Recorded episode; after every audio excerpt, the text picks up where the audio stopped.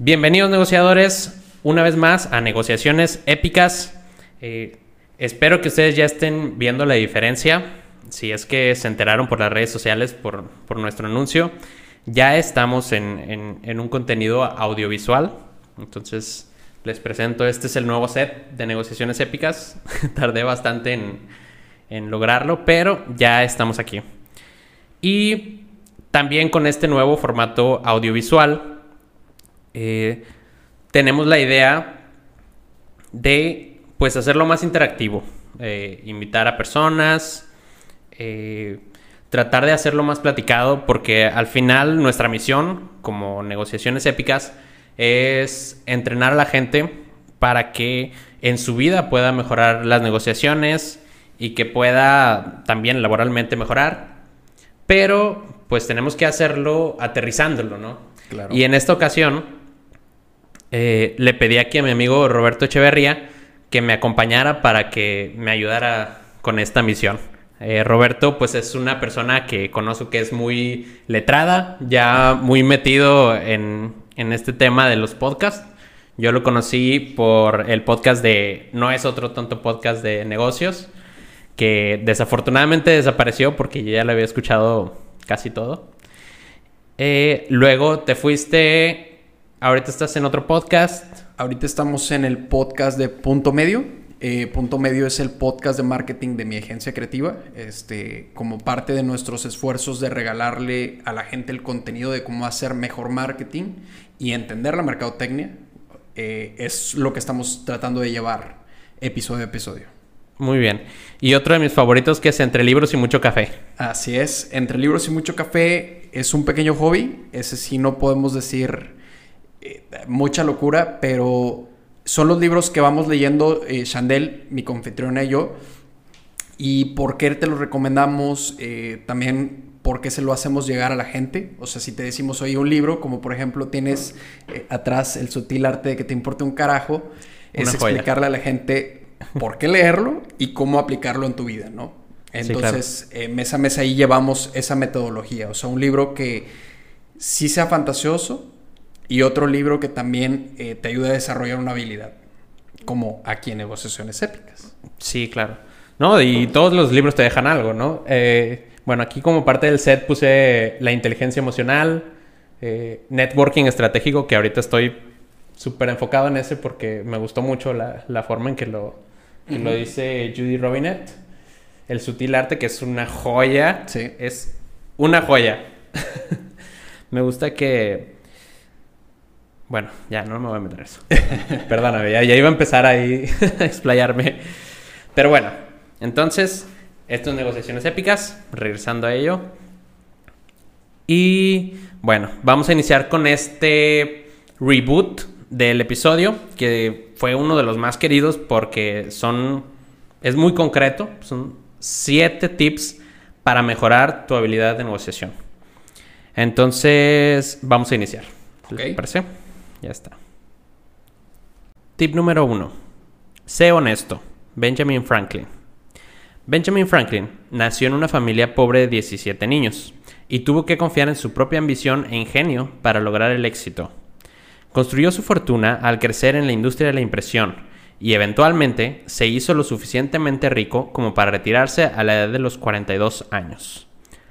Al igual que cientos de empresarios exitosos que lo seguirían, Benjamin Franklin también escribió su propia lista de consejos sobre cómo hacerse rico en los negocios, aunque el consejo de Franklin fue principalmente para sí mismo, no para otros. Una de sus máximas que se aplica especialmente al lado de la negociación es no use engaños hirientes. Piense inocentemente y con justicia y, si habla, hable en consecuencia. Algo que hay que mencionar de Franklin era que era una persona admirada por sus valores. Se decía que él tenía una libreta donde a diario escribía un buen hábito y lo describía para adquirirlo y usarlo en su vida. Esto lo hacía ser una persona congruente y digna de admirar, lo que lo llevaba a que la gente confiara en él y por lo tanto lo hiciera un buen negociador. Así es. Entonces, primera lección, sé honesto. una parte que me gustaría agregar aquí, Juan, es... Eh, yo creo que cuando nos sentamos con cualquier negociador, o sea, independientemente de que seas una, una, persona en algún departamento de compras o seas tú negociando con tu jefe actual, eh, cualquier persona que se siente contigo se va a preguntar tres cosas y esas tres cosas son importantes. La primera sería, ¿te conozco? O sea, si te presentan a algún proveedor para tu negocio, eh, lo primero que va a hacer es así como, ¿te conozco? Y de ahí pasaríamos a la segunda pregunta. ¿Me agradas? Que es complicado, ¿no? O sea, ¿cómo resuelves tú eh, sin que la otra persona te haya hecho esas preguntas directo? ¿Cómo resuelves, te conozco y me agradas? Es, es difícil, ¿no? O sea, esto lo haces, como dice Franklin, siendo congruente. Entonces, eh, el tercer punto importante es que nadie te dice es qué tanto puedo confiar en ti. Me vas a, eh, a lo mejor me puedas corregir en esta parte, pero yo creo que cualquier persona que se sienta a negociar contigo, vamos a comprar una casa y tú eres quien la está vendiendo, es confío en todo lo que me dices, en los atributos del producto, me conviene, este, el valor es realmente el que me estás diciendo, cosas así, suceden en una negociación en todo momento. Entonces, también tenemos que ser honestos en la expectativa de lo que nosotros buscamos del producto o de, lo, de, la otra persona y lo que tú estás ofertando, ¿no? Este, claro. No sé qué opines. Eh, pues mira, creo que si tú buscas hacer buenos negocios, debes ser una persona confiable, honesta, con la quien hacer buenos negocios. O sea, debemos hacer esa introspectiva para, para ser alguien confiable o congruente. De esa forma podemos identificarlo de la otra parte. Pienso que ahí es donde se conecta con lo que dices. Porque cuando tú sabes que estás siendo honesto, cuando sabes que estás mostrando tus cartas, aprendes a identificar si el otro la está haciendo o no lo está haciendo. Como una partida de póker. Como una partida de póker, sí, claro. Eh, bueno, en este, en este caso tiene sus diferencias, pero pienso que la honestidad es un buen valor cuando va a ser un negocio a largo plazo, que realmente lo hemos dicho aquí, que la gran ganancia de hacer una buena negociación es conseguir una buena relación, ya sea comercial o de otra índole. Eh, a medida de que nosotros vamos creciendo o escalando o conociendo directores, conociendo dueños, conociendo negociadores muy grandes, te vas dando cuenta de que la honestidad es una de esos, una de esas eh, actitudes que, se, que se adoptan por esto mismo que digo, que la relación va a ser el fruto de las negociaciones. O sea, más que un buen negocio, conseguir una buena relación. Exacto. Y siento que lo que mencionas de aprender a identificarlo en la otra persona es nosotros haciendo una introspección, viendo cuándo estoy siendo honesto o cuándo intento hacer algo más para poder identificarlo de la otra parte. Siento que por ahí va Exacto. Este, este punto de, de ser honesto. Y es muy importante porque si no, no nos da permiso a tener una, una negociación sin conflicto. Porque al final, como sucede esta primera parte, eh, va a trascender toda la negociación. Claro. Ah, bueno, y otro punto también, ser honesto contigo mismo. Es que es lo que, lo que decías, perdón, no lo había respondido.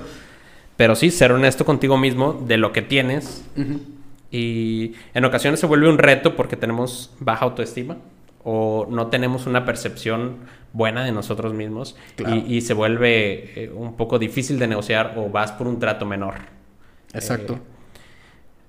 Eh, entonces, ser honestos con los demás y con nosotros mismos. Segundo punto. Ser persistente. De JP Morgan. No se puede hablar de grandes empresarios estadounidenses sin mencionar a John Peterpon Morgan. Una historia que destaca la persistencia implacable de Morgan es su papel para terminar con el pánico de 1893. Para sacar al país de una depresión grave, JP Morgan propuso que el gobierno compre oro de un sindicato de bancos internacionales. En cambio, el presidente Grover Cleveland eligió enfrentar la crisis vendiendo bonos directamente al público, un plan que Morgan estaba seguro que iba a fracasar. Siguió buscando una alternativa y finalmente desenterró una antigua ley de la guerra civil que le permitiría al Tesoro comprar oro directamente de Morgan y bancos internacionales sin la aprobación del Congreso. Después de concertar una reunión con el presidente y presentar la escapatoria, Cleveland acordó subir a bordo y se evitó el desastre. Años después se le reconoció a Morgan su esfuerzo por rescatar la economía de Estados Unidos, y todo el país agradeció su persistencia. Muy, cierto, porque en ocasiones tenemos resistencia dentro de la negociación, que a todos nos ha pasado. O sea, desde negociar un, un permiso perdón, con tus padres que te dicen no. Oye, bueno, si no llego a la una de la mañana y llego a las 12, este, no.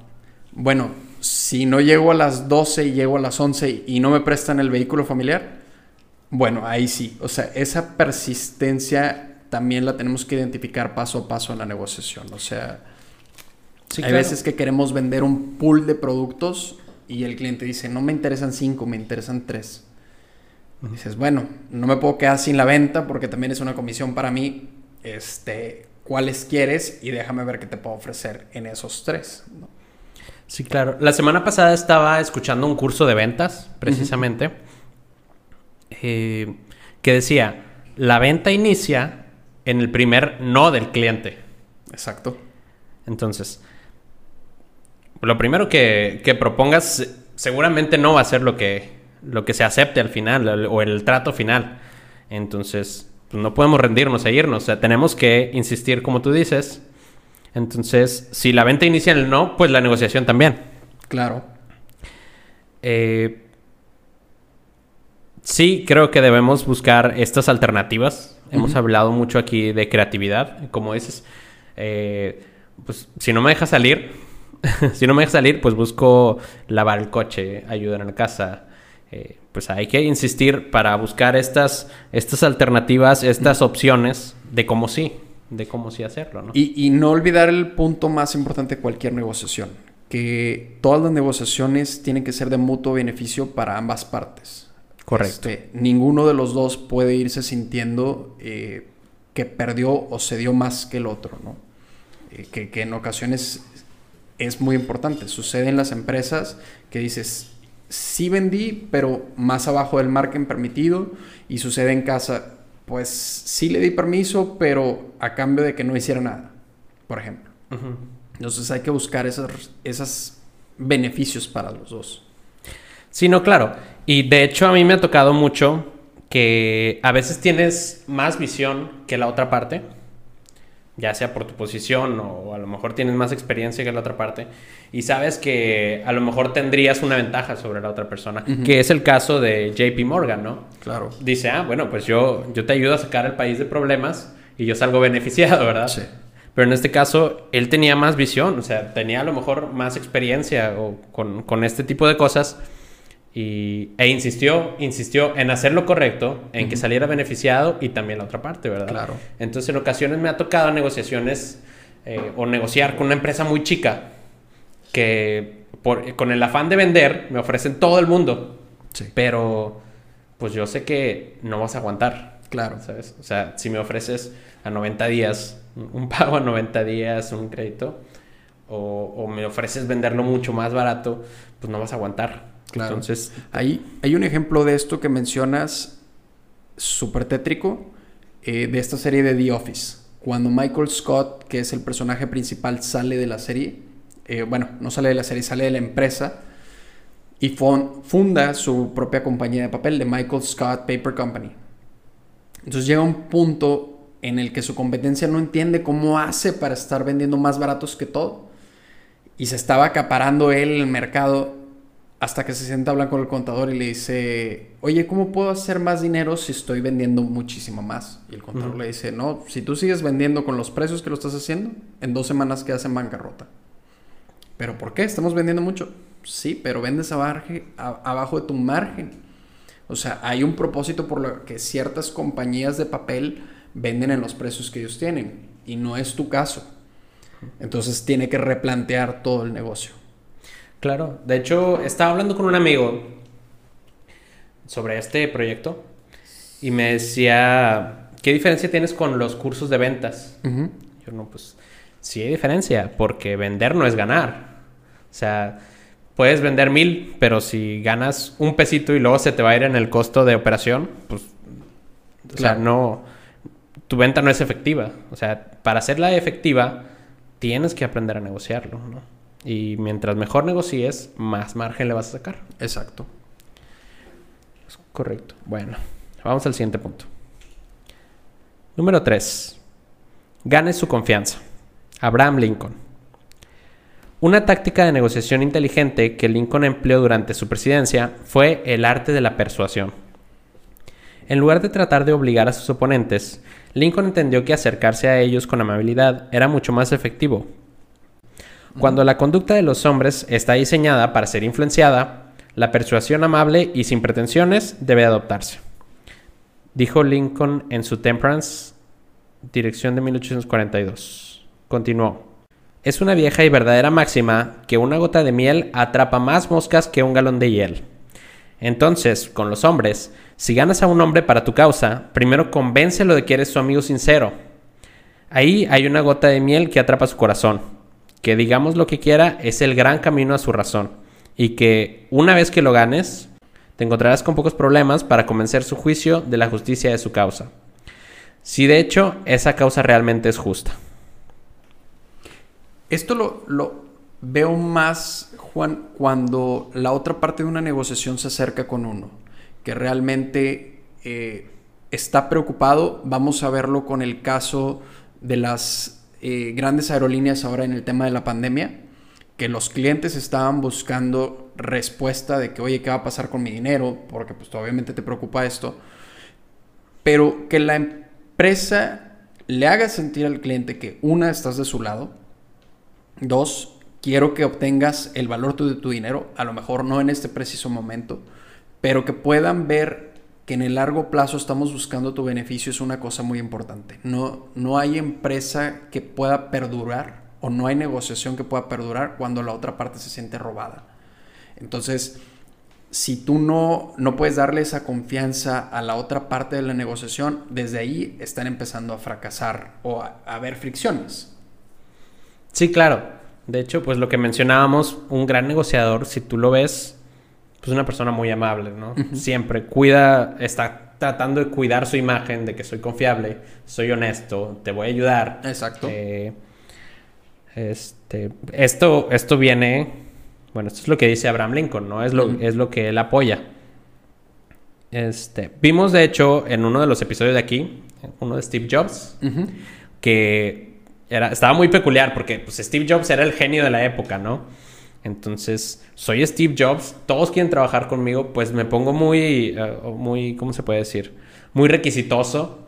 Este, pues no te trato bien porque sé que como quiera tienes que trabajar conmigo, ¿verdad? Claro. Pero creo que pocos pueden darse ese lujo en, en el mundo.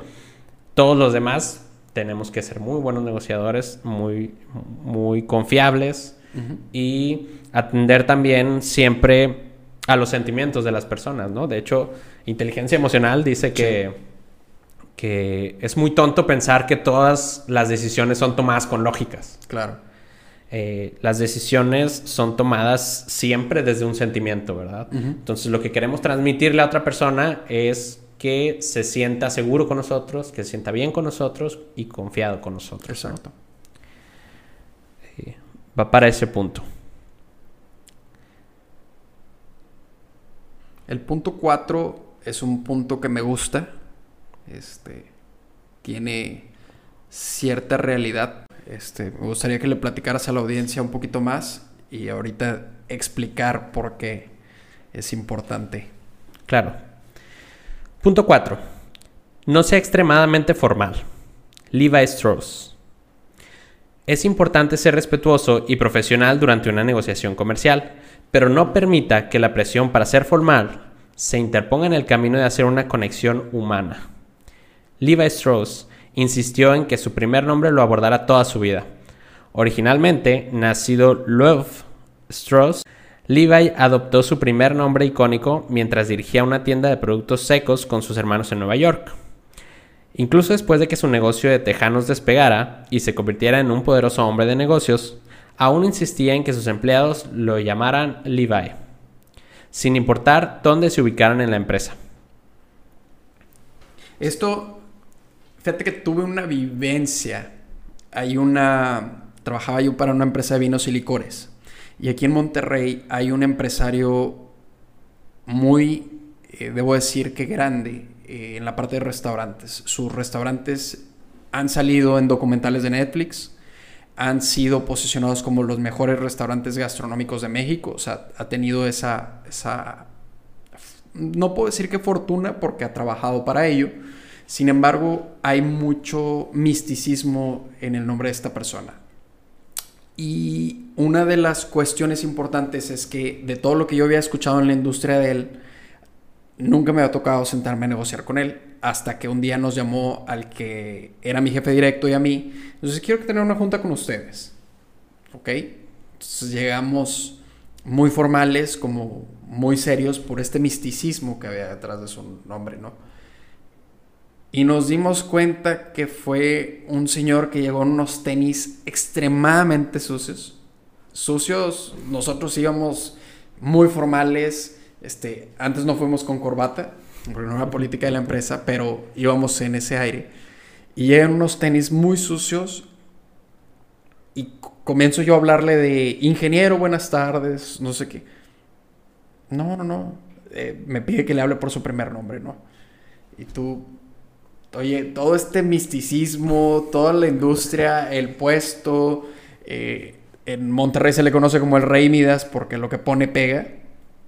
Entonces llegas con ese, e, como que en ese sentimiento de, oye, tengo que darle su lugar, su respeto, su todo. Y no, no, no, cero ingeniero. O sea, a mí háblame de fulano.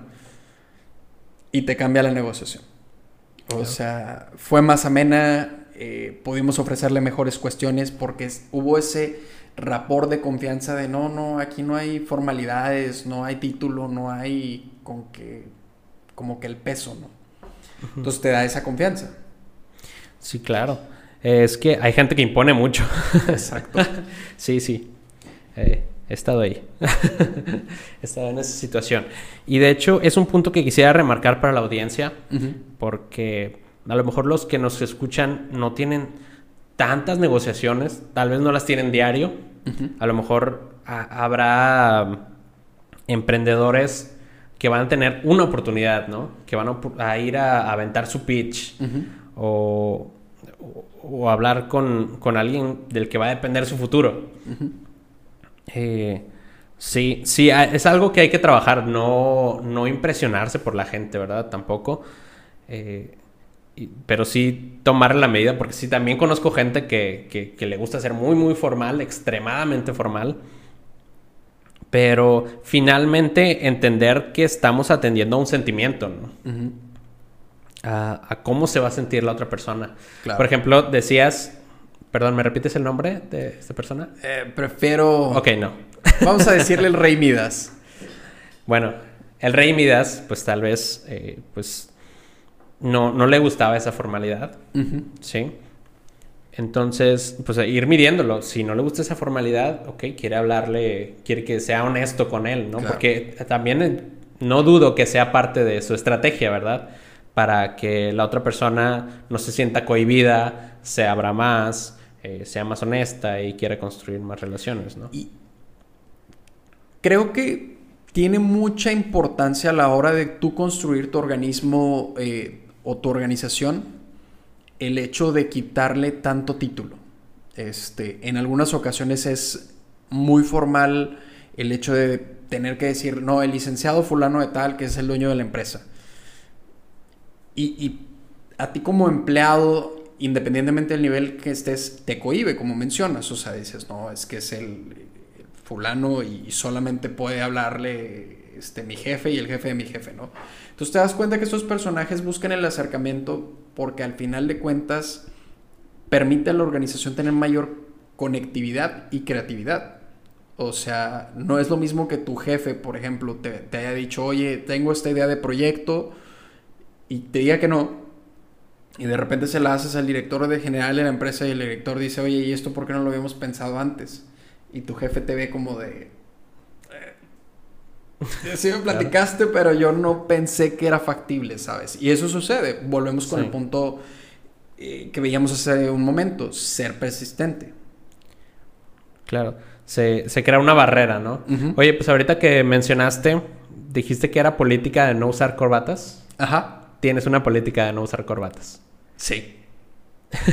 ¿Y cómo es esa política? ¿Qué más eh, incluye? En realidad, si ves, para ciertas personas es muy importante, para ciertos eventos y todo, eh, pero no te hace más empresario usar o no usar una corbata.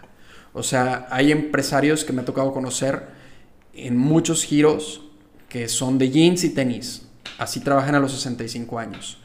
Y he visto otros empresarios eh, formales, pero con las mangas de las camisas totalmente enrolladas.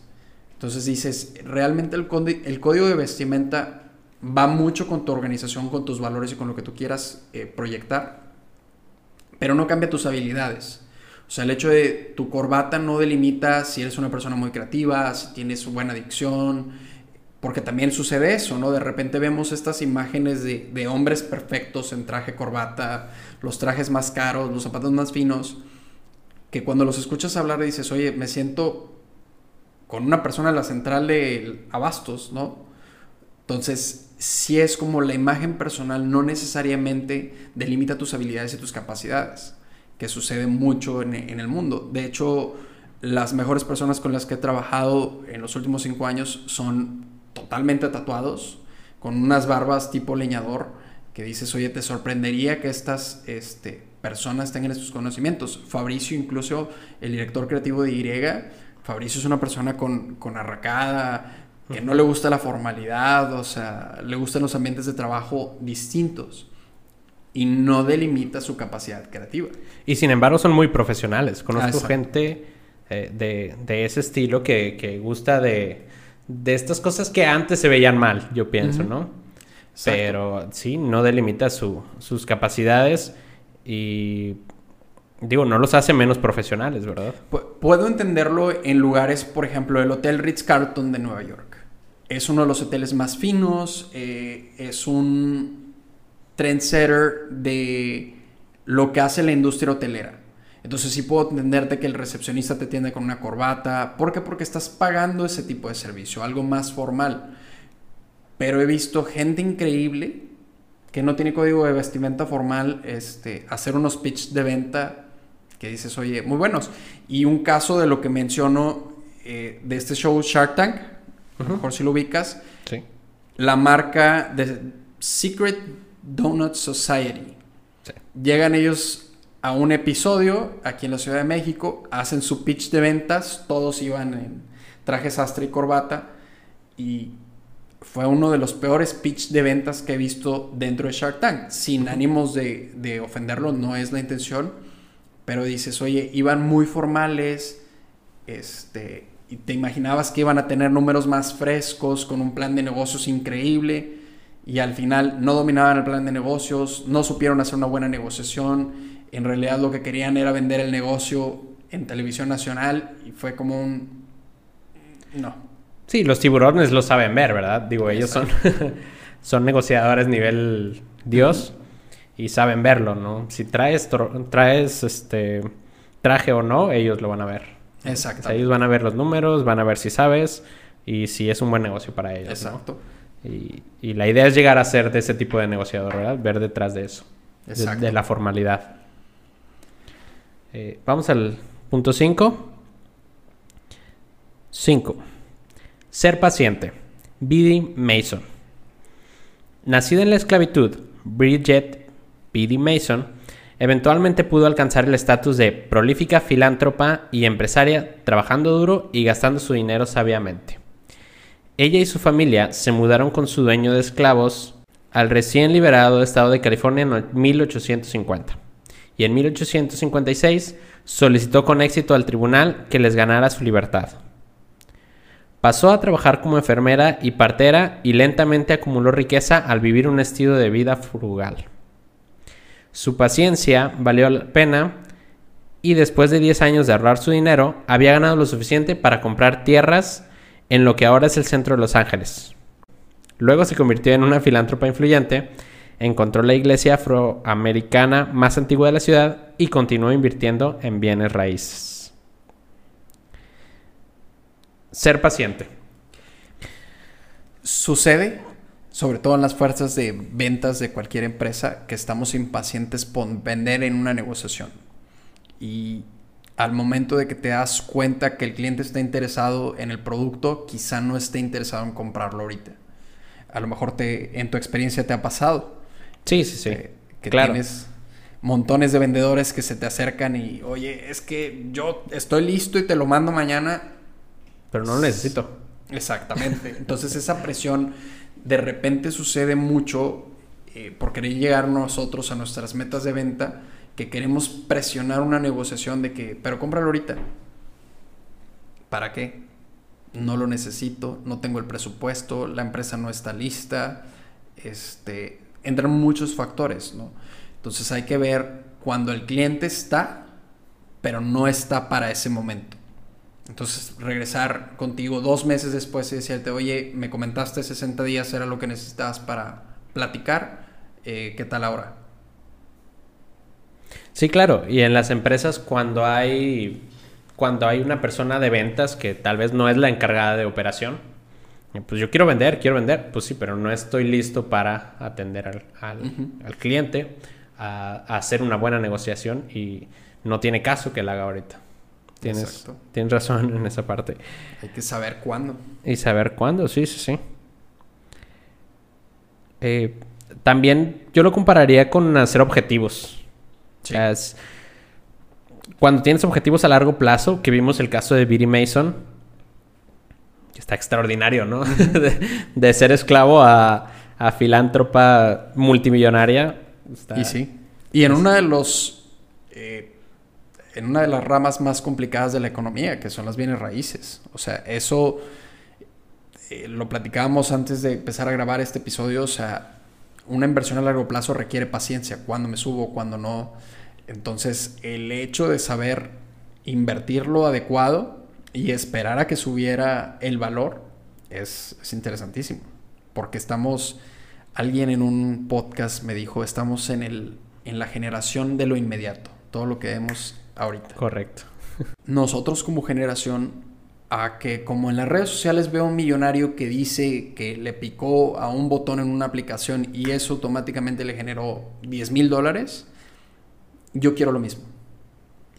Y es lo que hace peligroso todo este tipo de situaciones, porque hay gente arriesgando grandes capitales, los ahorros de toda tu vida, sin siquiera tener noción de a qué le están picando y qué va a suceder. Entonces, pasan estas cuestiones donde yo creo el mejor ejemplo es mi primera buena inversión en la Bolsa de Valores de Nueva York, o sea, una inversión que me dejó dinero, fue a los 27 años. Y eso que empecé a picarle a los 22. O sea, ve el, el, lapsus de tiempo para aprender y dejar de perder dinero. Entonces, no puedes esperar que una inversión sea rentable inmediatamente. O sea, más cuando no hay algo que la sustente, que eso es lo peligroso.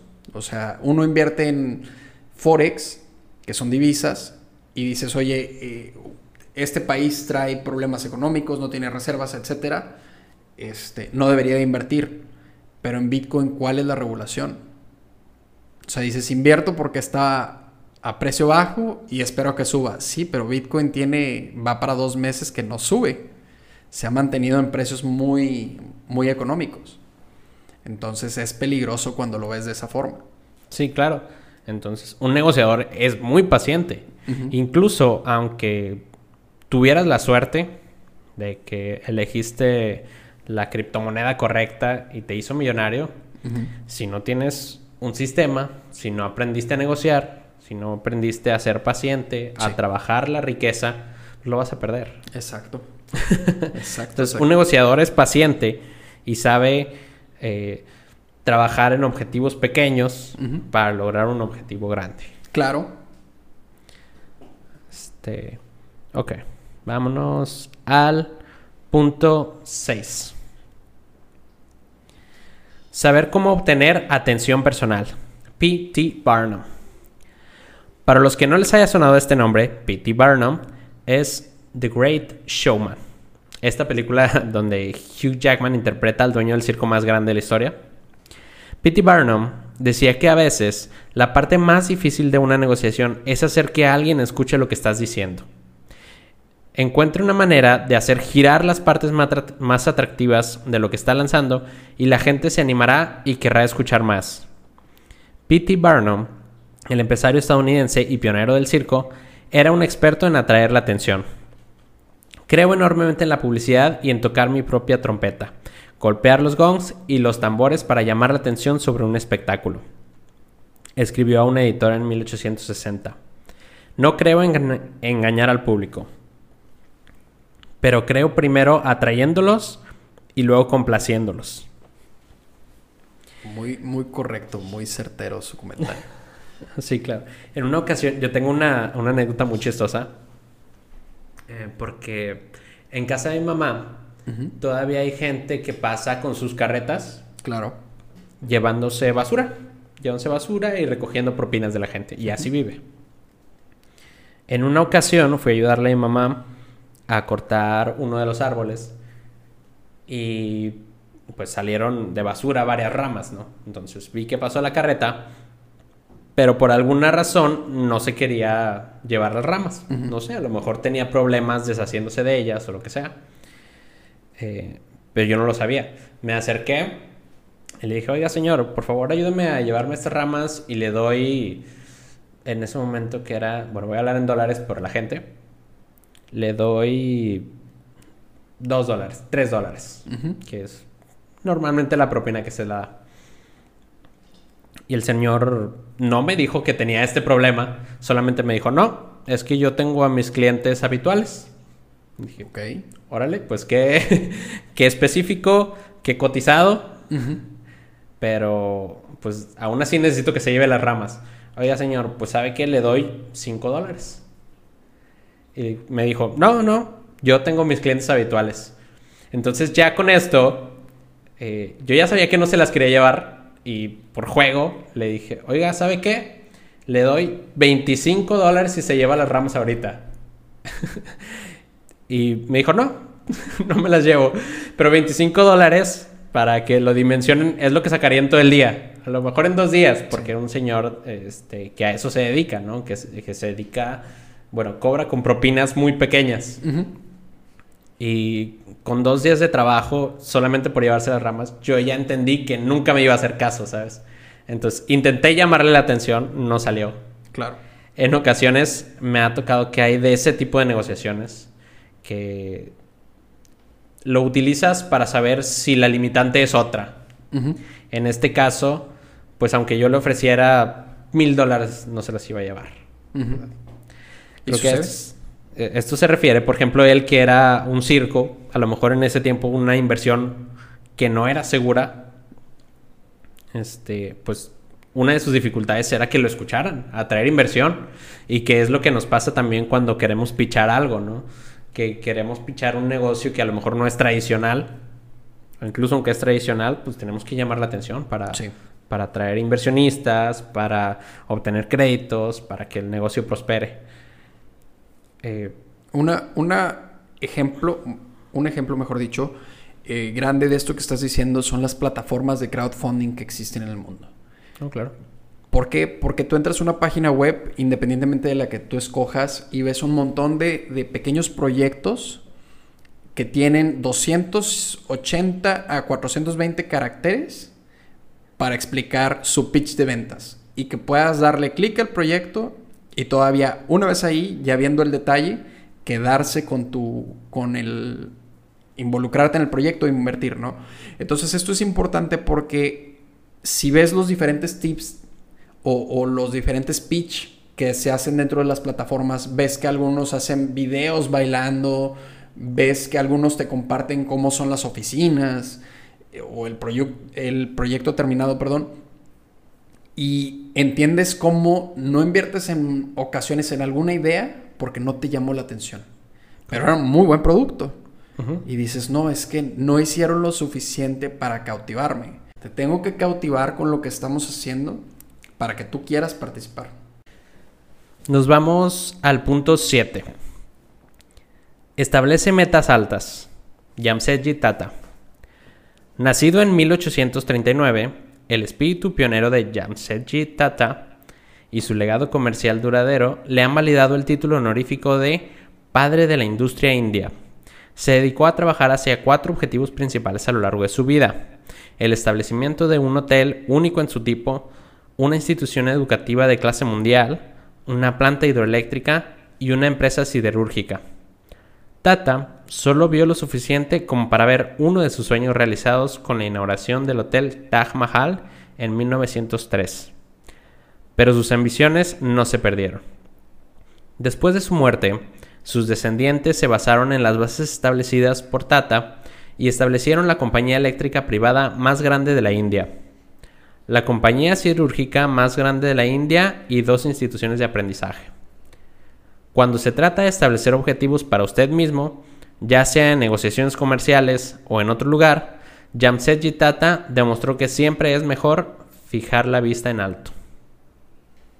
Qué bueno y qué importante es esto, ¿no? Sí, claro.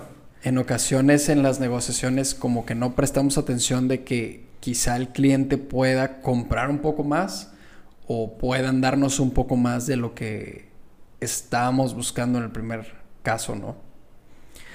Claro, y de la mano, de hecho, de lo que hablábamos por fuera, eh, a veces el cliente ni siquiera sabe todo lo que puede, todo lo que le puedes ofrecer. Exacto. que tal vez llegaste vendiéndole abanicos y le puedes vender climas, climas eh, aires acondicionados, por los del resto de la República. O le puedes dar servicio a otros equipos. O sea, hay que poner las, metas en alto y tenerlas bien establecidas. Hace rato estaba pensando sobre eh, que tienes que ir con un objetivo a la negociación, ¿no? Cuando tú te preparas, eh, estableces cuánto estás dispuesto a aceptar y cuánto es lo que quieres eh, alcanzar, Y siempre es mejor, y en muchas ocasiones, incluso la acepta la otra parte. O sea, tú fuiste con algo que ni siquiera te había establecido. Vamos a decir que ibas a venderle 100 abanicos, ya hablando de abanicos, y tú vas y le ofreces mil y capaz si te los acepta. O se los ofreces al doble de precio y los acepta. Claro. O sea, creo que ahí hay que pedir. Claro. Fíjate que tuve un jefe que esa era su frase. Eh, tu meta es el producto A pero les vamos a ofrecer también el producto B y C. Si rechazan el B y C, definitivamente te van a comprar el A, porque es, que es el que vamos. Pero si logramos vender esto otro, pues es un plus también para nosotros. Y es, como lo mencionabas, no olvidar el objetivo de la negociación y también eh, preguntar. Si no preguntamos, la respuesta siempre es no. Sí, claro. pues lo que mencionas.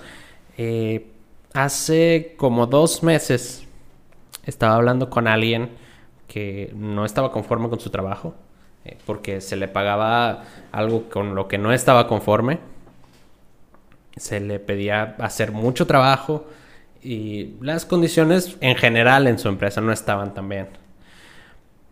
Pero le dije, pues pide más, o sea, pide muy directo, pero le dije, ¿y ya pediste? O sea, ya preguntaste si te pueden dar un puesto más arriba o si te pueden dar más dinero, si te pueden cambiar de área. ¿Ya preguntaste? Pues no.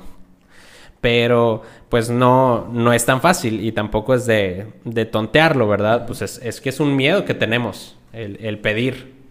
El pedir por creer que nuestro objetivo está muy alto. Y pues puede ser que esté alto, pero no lo vamos a saber hasta que lo pidamos. Claro. Es, es, el punto que, que hace Jamsetji Tata. O bien, antes de pedirlo, negociarlo, que es importante. Claro, claro, claro. O sea, vaya, pedirlo es una, es una palabra de, pero, pero sí preguntar por ello. Sí. Y, y recordemos que, como dice esa frase muy sabia, ¿no? Al que no habla el omnipotente no lo escucha, si tú no dices que estás interesado eh, dentro de la parte de la negociación en, oye, estoy interesado en cambiarme en una nueva área o quiero un nuevo sueldo, la otra persona tampoco sabe que lo requieres o que lo necesitas. Entonces, tenemos que considerar esas dos partes. O sea, si tú no has extendido la necesidad que tienes, la otra parte enfrente de ti tampoco sabe que lo quieres. Sí, claro, y no lo va a adivinar, ¿verdad? No estamos trabajando con adivinos. Exacto. O sea, tienes que expresarlo. Si no lo expresa, pues nunca se va a saber. No va a ser un criterio que entre en la negociación. Exacto. Realmente buenos puntos importantes. Pues sí, esos fueron los siete puntos. Me parecen buenos porque eh, esta serie de capítulos va enfocado para que la gente desarrolle las actitudes y las aptitudes de ser un buen negociador. Creo que estas son muy concisas y ya no lo estoy diciendo yo, en este caso no lo digo yo, lo dice Benjamin Franklin, lo dice JP Morgan, lo dice Levi Strauss. O sea, son consejos que le ayudaron a ellos a lograr el éxito. Ahora, una cuestión importante antes de terminar este episodio, Juan, sería que la gente se lo lleve de tarea, que realmente empieces a ver en tu día a día, prestar un poco de atención en qué cosas estás negociando sin saber. Eh, como lo platicamos fuera del aire, o sea, muchas veces negocias las tareas de, casa, como yo lavo los platos, pero tú cocinas, yo saco la basura, pero tú, no sé, sacudes los sillones, por hacerte una cuestión. Y muchas veces estas cosas pasan en el día a día y no nos damos cuenta. Entonces hay que identificar qué de estos siete puntos estás llevando a tus, a tus negociaciones. A lo mejor no llevaste todos. Sí, claro y entender que la negociación está en todas partes. Hay gente que en estos momentos no está en una posición laboral que le gustaría porque no lo ha negociado. Claro. O en su día a día a lo mejor está más comprometido de lo que debería y está afectando su estilo de vida, está afectándolo laboralmente, económicamente y que, que tiene que encontrar este tipo de, de actitudes que puede desarrollar para mejorar. Exactamente. Para sus estilos de vida, ¿verdad? Este, bueno, pues vamos a terminarlo ahí. No sé qué te parezca. ¿Quieres hacer algún último comentario? Invitarlos a que sigan escuchando esta serie de episodios. Como Juan lo menciona, eh, lo que está Negociaciones Épicas tratando de promover es que encuentren situaciones más familiares donde ustedes lo puedan explicar en perdón, lo puedan aplicar en su día a día.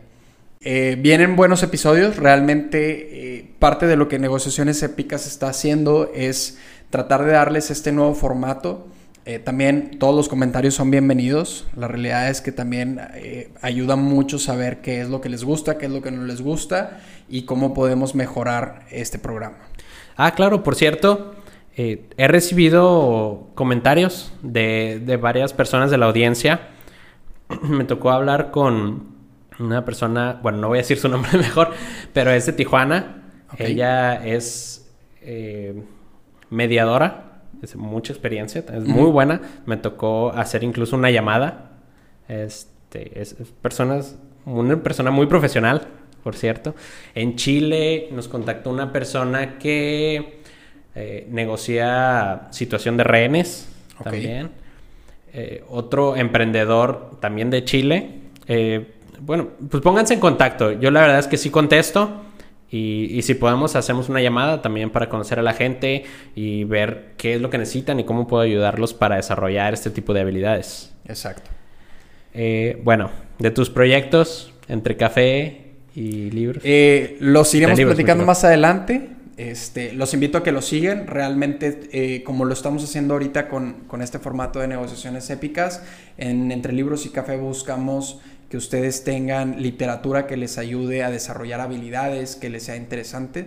También sus, el input es bienvenido. Ahora sí que nos han recomendado un montón de libros que de repente no lo tienes en el radar, como que te vas por las partes más comerciales o lo que escuchas en otros podcasts, que me sucede mucho.